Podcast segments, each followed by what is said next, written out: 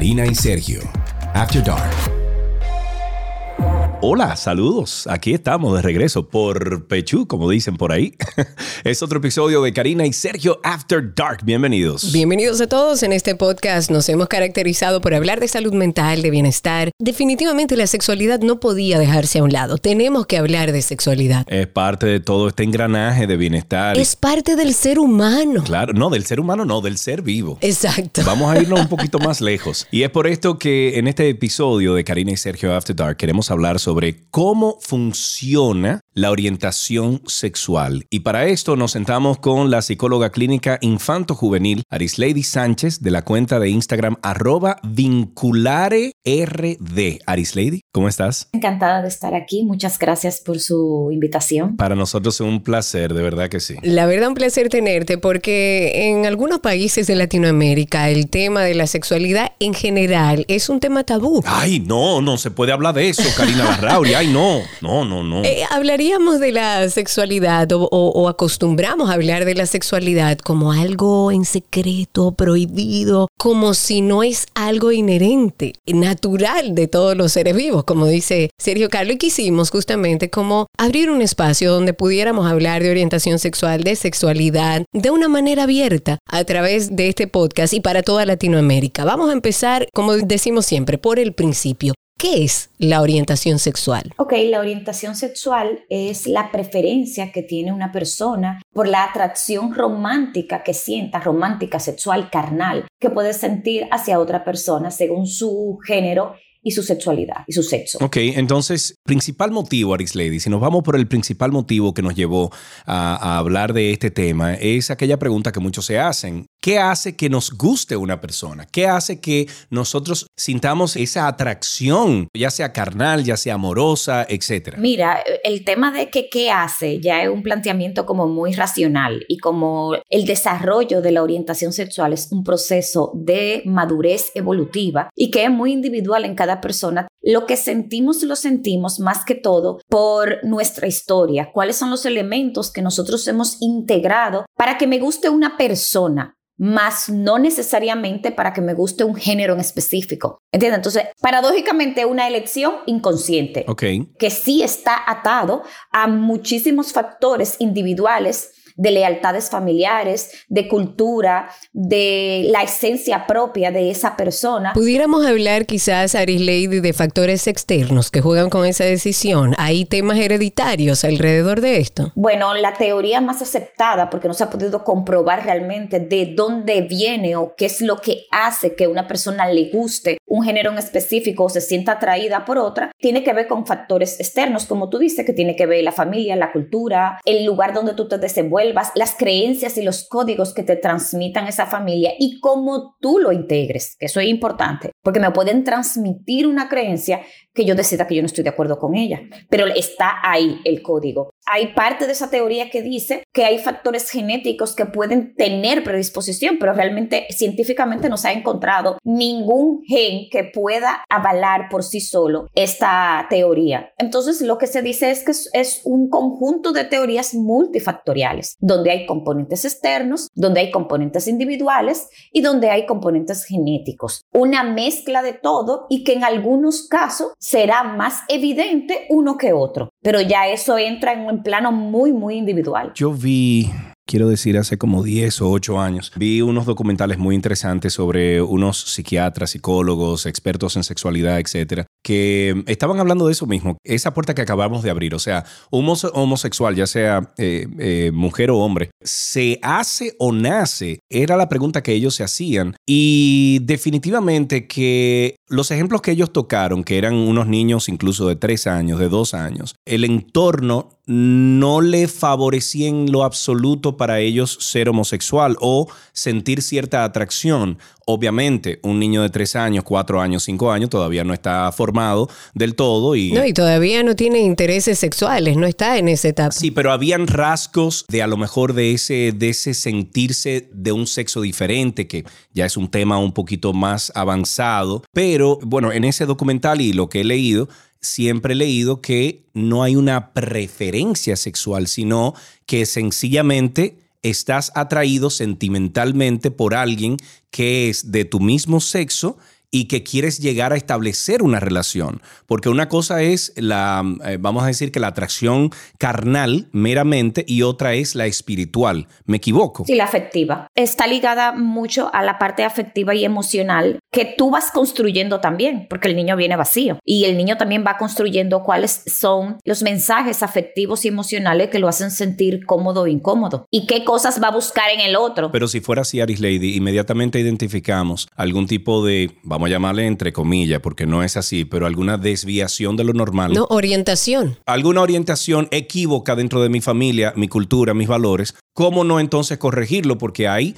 miles y cientos de historias de jovencitos que nacen, por ejemplo, en el seno de una familia cristiana, en el seno de una familia super religiosa o en el seno de una familia que es totalmente heterosexual, que no tiene ningún tipo de contacto con parejas homosexuales, etcétera, y ese niño o niña, al final, después de sus 15, 16, 17, 18, 20 años, finalmente dice que lo que le gusta es y lo que está buscando es un afecto del mismo sexo. Entonces, ¿cómo se explica eso, Arisley? Tiene una orientación hacia su mismo sexo. Lo que pasa es que dentro del afecto que tú buscas o el tipo de vínculo que tú buscas, no necesariamente va a estar el género incluido. Por eso es una construcción. La primera construcción que viene dentro del desarrollo de la sexualidad es tú entender qué es un sexo biológico y qué es género, porque el niño no lo sabe hasta que no cumple los dos años más o menos, es que el niño puede identificarse. Primero, el niño se identifica el varón con lo que no es, porque el primer vínculo es su mamá. Entonces, para poderse identificar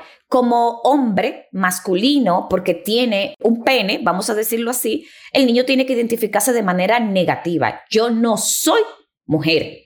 Y luego buscar una referencia de a quién es que yo me parezco, quién es hombre. Luego de esa identificación, que es quien yo soy, claro. entonces viene cómo yo busco los afectos y hacia quién yo me siento atraído, que como ya dijimos, tienen que entremezclarse muchas cosas para poder definirlo. Es más, la primera orientación afectiva que tiene un niño o una niña es meramente sentimental. Es decir, no tiene que ver con ser hombre o ser mujer, que me gusten los chicos o las chicas, tiene que ver con quién yo me siento cómodo o cómoda. Entonces, por eso yo me puedo sentir atraído. Los chicos de 6, 7 años que se pueden dar por primera vez ese elemento de decir yo estoy enamorado o me gusta una persona, en ese momento, ese enamoramiento no necesariamente tiene que ver con ser hombre o ser mujer. Tiene que ver con que esta es una persona que me hace sentir cómoda, con quien yo juego, con quien yo disfruto.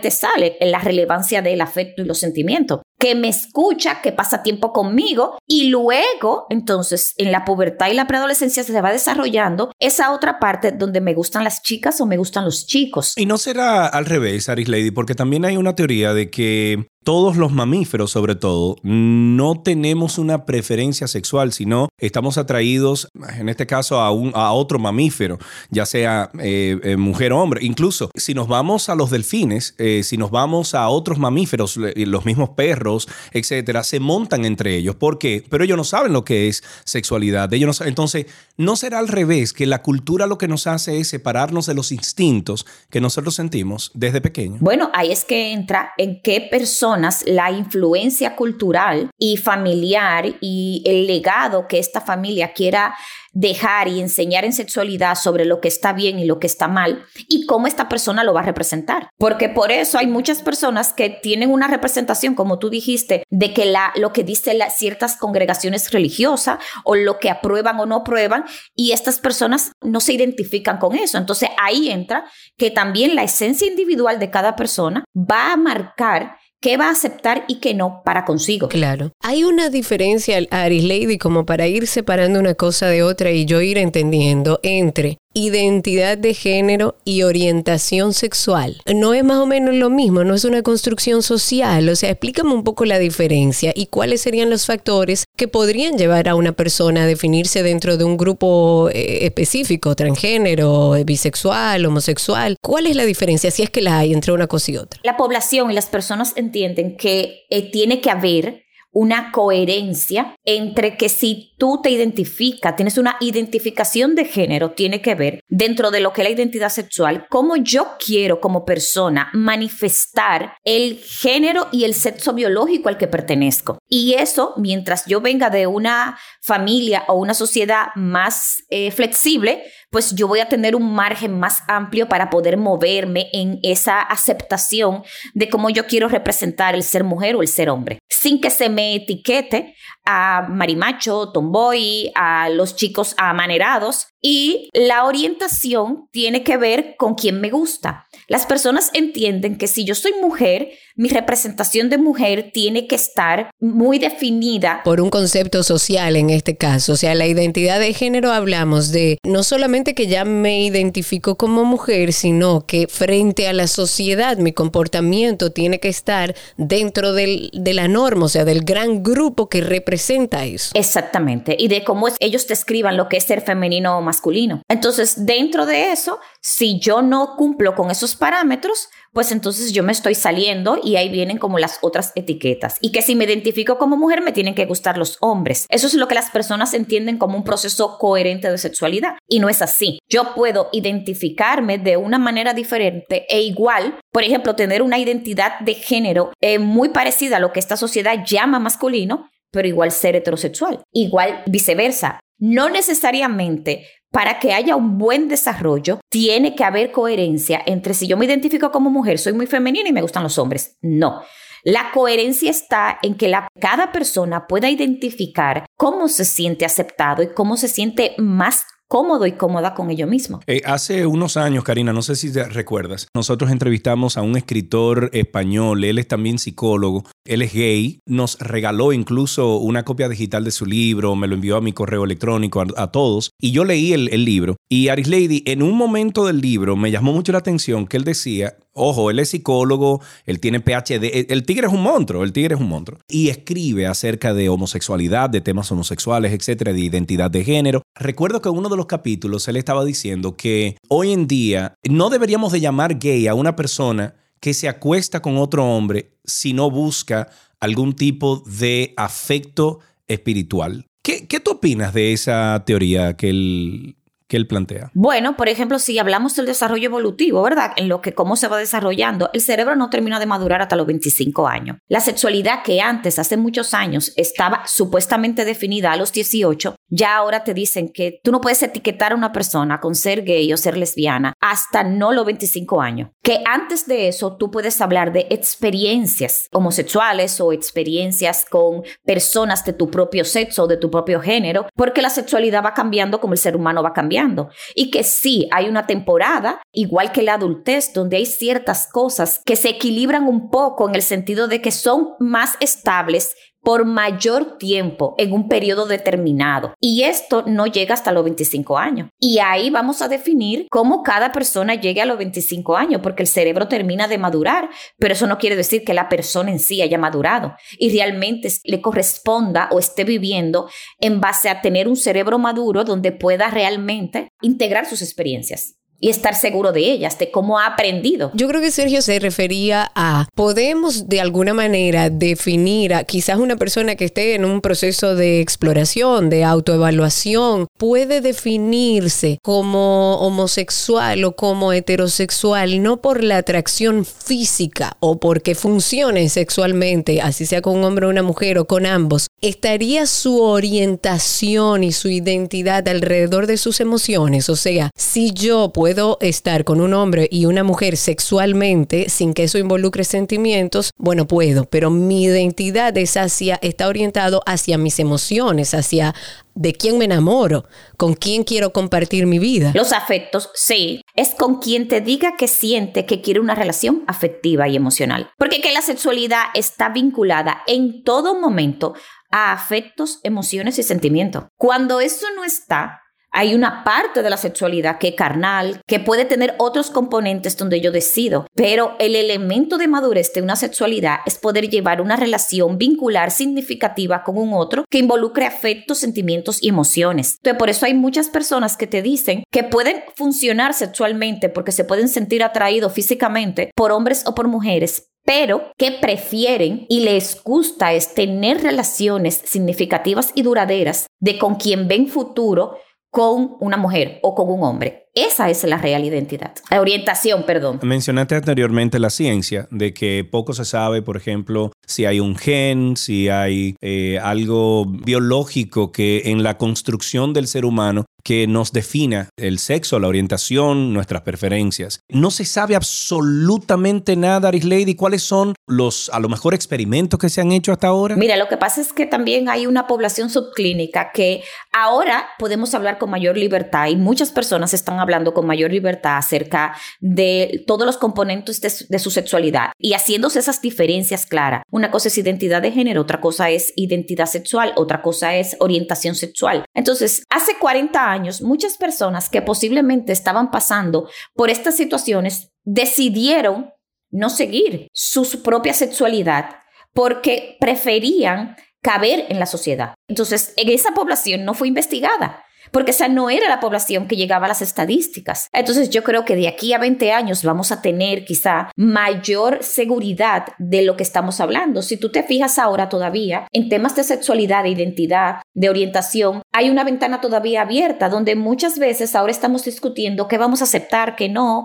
qué está bien, qué está mal. Es decir, la sociedad está tratando de buscar cómo entender todo lo que hay ahora mismo. Entonces, no, no hay nada veraz y científicamente comprobado que te diga esto es así. Claro, esto es biológicamente así por esto, esto y esto. Todavía estamos en proceso de investigación y estamos viviendo en una época en la que hay que tener un poco de tacto cuando se habla de orientación sexual o de identidad de género, sigue siendo un tema controversial. Lo que me preocupa es las personas que están viviendo esta autoexploración o esta autoevaluación. Podemos dejarle quizás algunas recomendaciones a esas personas que autoevalúan su sexualidad y que están en ese proceso. Mira, claro que sí. Lo primero es que, como yo hablaba, la sexualidad va a desarrollarse de una buena forma cuando la persona se pueda poner en contacto de manera individual con qué siente, cómo lo siente. La parte de, por ejemplo, de la orientación, hay una parte que es química. Por eso uno no puede elegir con un dedo quién yo quiero que me guste. ¿Entiendes? Por eso yo,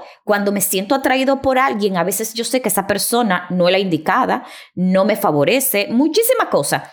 Y yo eso no lo puedo controlar. Yo puedo decidir no estar con esa persona, pero yo tengo que reconocer que me gusta, que me atrae físicamente, románticamente, que yo puedo imaginarme con esa persona, que yo me quiero agarrar de mano, que me quiero besar. Y todo eso también, si yo hago una buena conexión con lo que yo siento y con mi cuerpo, yo voy a poder realmente aceptar y entenderme ¿Qué es lo que me gusta? Porque estoy siendo fiel a mí. El tema es cuando anteponemos el pensamiento. El pensamiento y cuando ese pensamiento no está conectado porque tengo un conflicto interno con lo que yo siento y sobre todo con lo que mi cuerpo me va a decir. Siempre va a ser más fiel. Lo que mi cuerpo me transmite y lo que yo siento, aunque no lo entienda o aunque no me guste, que lo que yo pienso, porque el pensar ya está contaminado por todo lo que hemos ido aprendiendo y por todo lo que yo he ido acumulando en mi historia. Claro, por la construcción social, o sea, a veces sí, yo estoy segura de lo que estoy sintiendo en mi cuerpo, de lo que está pasando, pero la construcción social es esto no está bien, entonces se hace mucho más difícil. Y sobre todo el entorno familiar. A ver, quiero una de nuestras últimas preguntas debería ser esa, ¿cómo si hay un joven o una joven que escucha Karina y Sergio After Dark ahora mismo se siente como muy identificada con lo que estamos hablando aquí, no le ha comentado nada a sus padres. ¿Cómo empezar esa conversación? Y te lo pregunto porque en familias, por ejemplo, a lo mejor con un nivel educativo desarrollado, la conversación se puede dar a más y se puede dar a afable. No necesariamente. Espérate, espérate, porque voy a un ejemplo. El otro día hablando con una amiga, ella tiene dos hijas y de repente me dijo, no, porque mi hija es pansexual. Ella está saliendo ahora mismo con una amiguita. Y yo me quedé como, oh, wow, o sea, los tiempos han cambiado mucho. Esto hubiese pasado 30 años atrás, 35 años atrás, cuando yo era niño, y esto hubiese sido de lo último, la catombe, o sea, y esa no es la media, o sea, mi amiga no es la media, es una persona muy inteligente, sus hijas eh, eh, sobresalientes en la escuela, etc. Como una persona que no tenga acceso a este tipo de información puede empezar, o un joven o una joven puede empezar esta conversación con sus padres? Cuando yo te hablaba del elemento de aceptarnos, la sexualidad es un descubrimiento individual. No importa si tú eres heterosexual, si tú eres gay, si tú eres lesbiana, si tú eres pansexual. No todo lo que nos pasa en el orden de descubrir nuestra sexualidad, nosotros lo vamos a ir comentando. Es más, uno no pide permiso cuando va a hacer muchas cosas que uno entiende que sus padres y las madres no nos van a autorizar o no, no le va a gustar. Entonces, a veces cuando se dan estos conflictos internos de que estoy descubriendo algo o estoy tocando algo que puede ser que mis padres no me acepten, esa ansiedad hace que yo quiera hablarlo más rápido. Y yo creo que el proceso de desarrollo de la sexualidad tiene un elemento que es experimental, obligatoriamente. Hay un elemento donde yo lo siento, hay otro elemento donde que yo pienso sobre eso que yo siento, pero para confirmar ciertas cosas hay un elemento de experimentación. Porque cuando yo hago fantasías sobre algo y luego esa fantasía, yo, no toda la fantasía se hace en realidad, ok, pero yo en ese descubrimiento, la primera fantasía es que alguien me gustó y que yo defino que esa persona es diferente a mi amigo, a mi amiga, a alguien que yo quiero mucho desde otra perspectiva. Entonces yo tengo que ir descubriendo cómo yo me voy a ir sintiendo y cómo yo voy confirmando que esa fantasía que yo tengo en mi cabeza, a medida que yo me acerco a esa persona, se confirma o no que si me gusta o no, desde lo físico. Entonces, uno primero tiene que descubrir, como lo, eh, lo, hacen los heterosexuales, ese proceso para luego uno incluir a otras personas dentro de nuestra sexualidad. Lo que pasa es que ahora estamos muy afanados en hablar mucho y en decir mucho y en que el otro me tiene que aceptar cuando yo mismo quizá estoy pasando por este proceso de experimentar y de ver y con experimentar una vez, tampoco eso no se integra. Si yo me siento a besar a todo el que se me pase por el lado, no es verdad que yo voy a ser la mejor besando. no. ¿Me entiendes? La sexualidad es que yo voy a ser buena besando cuando yo encuentre con quién besarme, que me guste a mí, que le guste a él, a esa persona y que nos conectemos. Claro. Desde lo emocional. O sea que la recomendación es explórate, vive tu sexualidad, entiende tu sexualidad. Y cuando tú hayas integrado lo que has aprendido en ese trayecto, compártelo. Pero ahora yo me voy hacia el otro lado. Eh, Sergio pregunta cómo una persona que, se esté, que esté en ese proceso de autoevaluación sobre su sexualidad abre esta conversación con sus familiares, pero ahora yo me voy al otro lado. ¿Qué recomendación le damos a un padre, a una madre o a una familia que recibe a un joven que está sentado con ellos haciéndole saber que se ha autoexplorado y entiende que está atraído por su mismo sexo o que es bisexual o cualquiera que sea su, su orientación sexual. Vámonos al peor punto de vista, no lo aceptamos, no lo entendemos, eso no va contra nuestras creencias. Bueno, esos padres pueden de una manera no descalificante decirle que yo no lo entiendo. Lo que tú me estás explicando, yo no lo entiendo, yo necesito un tiempo para procesarlo. Yo voy a leer del tema porque para eso sí podemos utilizar la tecnología, podemos buscar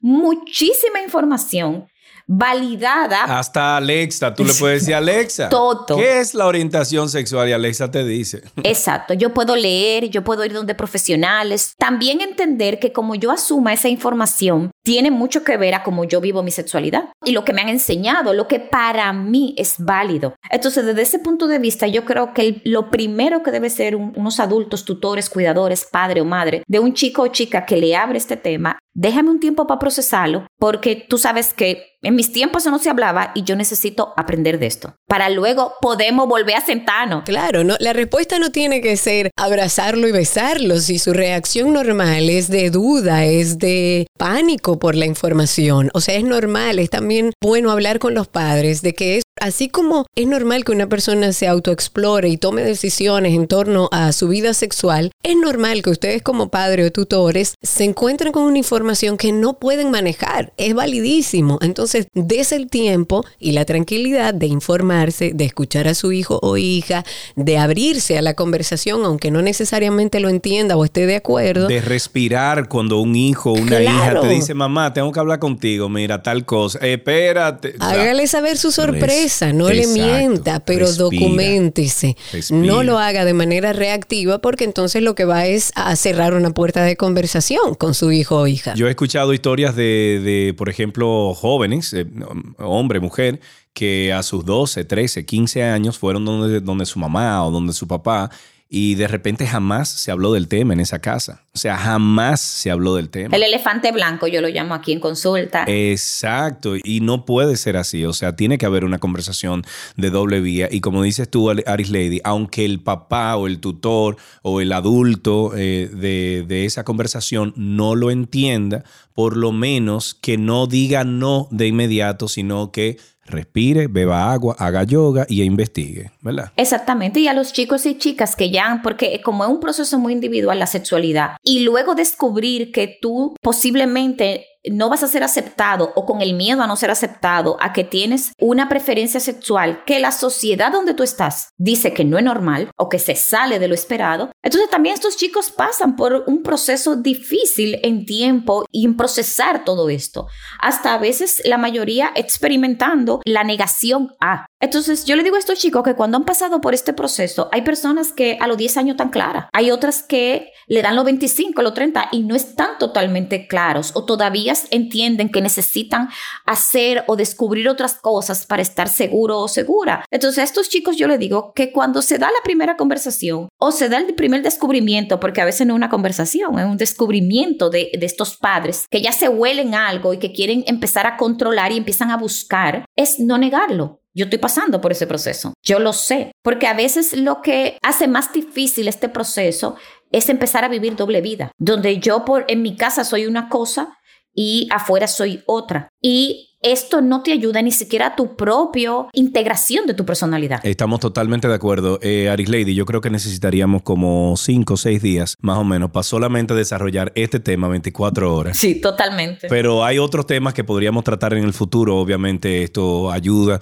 a esa primera conversación que uno tiene que tener acerca de la orientación sexual. No importa que tú estés viendo o no algún tipo de preferencia o de orientación en tus hijos. O sea, la, la comunicación y la la conversación sobre sexualidad se tiene que dar en todas las familias para que algún día en el futuro, cuando ese joven se presente ante las situaciones del día a día, del vivir de, todo ser humano, ya esté por lo menos amueblado arriba en la cabeza y sepa cómo va a reaccionar a todos los sentimientos que está sintiendo, valga la redundancia. Pero bueno, Aris Lady, muchísimas gracias por estar con nosotros aquí en este Karini Sergio After Dark del día de hoy. Gracias a ustedes por la invitación y espero que haya sido de ayuda. Si quieres ponerte en contacto con Karina y Sergio After Dark, puedes escribirnos a infoafterdarkpodcast.gmail.com. Además, puedes seguirnos en Instagram, Karina y Sergio After Dark, Karina Larrauri y Sergio Carlo. Desde siempre la sexualidad, la orientación sexual y la identidad de género han sido unos temas de los que aún, y es lamentable, no se habla abiertamente. Por un lado hay cierta reacción, muchos padres, muchos familiares que reaccionan, otros por sumisión, y quisimos hablar de la forma más natural posible sobre este tema para de alguna forma llegar a un punto medio donde podamos por lo menos abrir una conversación saludable. La recomendación, Karina, es que usted se siente madre, padre, hoy que está escuchando este episodio, que le ha puesto atención, que abra esa conversación. Si es fin de semana, nosotros publicamos siempre los viernes a las 7 de la noche. Siéntese este fin de semana, invite a su hijo o a su hija, no importa la edad que tenga, si nunca ha hablado del tema, invítelo, mi amor, mira, vamos a tomar un refresco tú y yo allí. Y abre la conversación a ver qué tal. O póngale incluso este podcast y, y escúchenlo juntos para que así ya tengan un contexto con el cual puedan hablar. Hay muchas formas de hacerlo, honestamente. En la conducción estamos Karina Larrauri y Sergio Carlo. Este contenido producido por Cindy Paulino Y en la edición tenemos al Super Raving Pineda. Recuerda que nos puedes enviar una nota de voz con tu testimonio acerca de este episodio que escuchaste en el día de hoy. Lo puedes hacer a través de Instagram. Pueden entrar a Karina y Sergio After Dark y ahí en la opción de voz pueden enviarnos su testimonio o también utilizar el enlace que hay ahí abajo que dice Anchor, que se escribe A-N-C-H-O-R, Anchor. Ahí también puede enviarnos una nota de voz. Hasta la próxima. Karina y Sergio, After Dark.